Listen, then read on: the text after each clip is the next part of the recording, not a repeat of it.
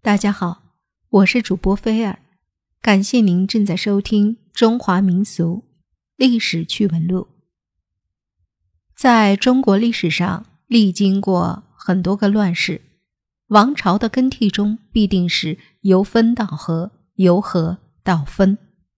名著《三国演义》中有一句话概括了历史发展的规律：“天下大事，分久必合。”合久必分。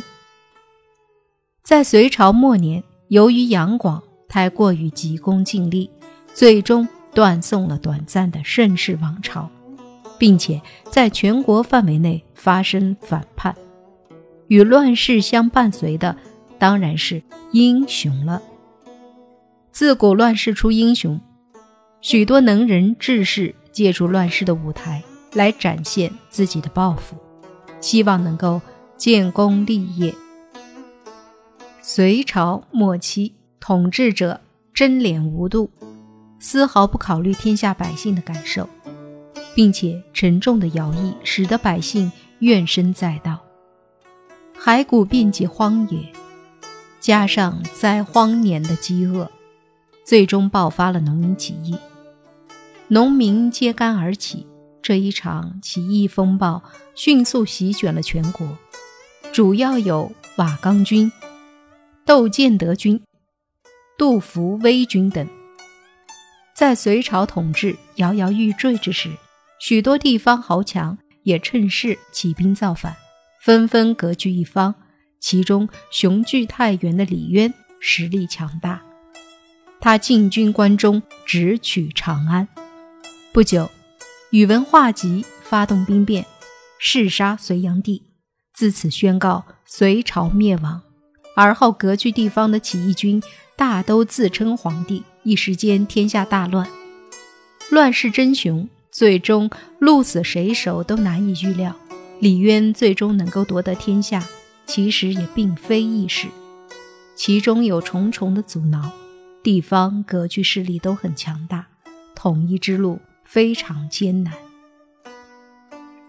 公元六一七年，李世民劝其父李渊起兵，得以受封敦煌郡公，右领军大都督，统帅右三军。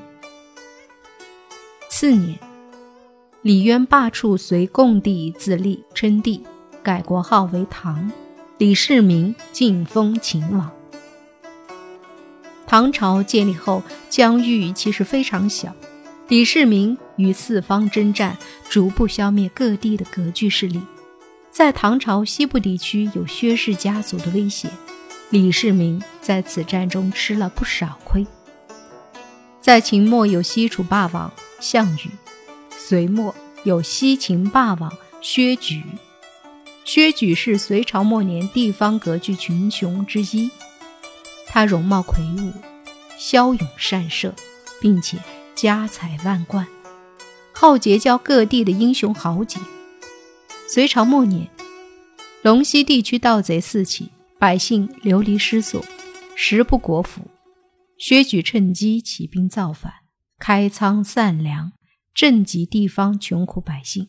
不久后，薛举自称西秦霸王，建年号为秦信，封其长子薛仁杲为齐公。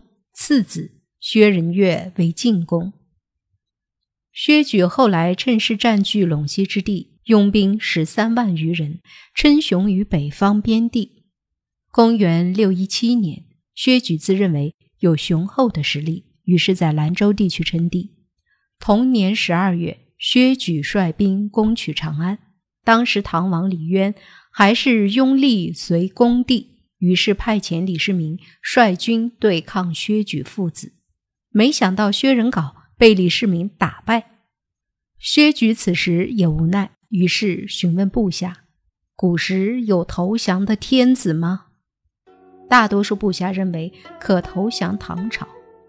南越武帝赵佗归汉，蜀国后主刘禅出仕晋朝，所以很多下属认为可以投降。但有人却极力反对，不能以一时成败而论亡国之计。此战之后，薛举重振旗鼓，联合突厥共犯长安，只可惜没有成功。薛举多次进犯长安，给李世民带来了不小的压力。可李世民用兵神速，也给薛举带来不小的阻挠。公元六一八年，薛举率全部兵力进攻晋州，唐朝以李世民为元帅予以抵抗，可唐军遭到大败，并且俘虏唐朝大将李安远、刘弘基等人。李世民无奈。领军逃回长安。同年八月，薛举部下认为唐军刚刚受挫，短时间内难以抵抗进攻，便建议直取长安城，并且得到同意。对于薛举而言，形势一片大好，于是整军待发。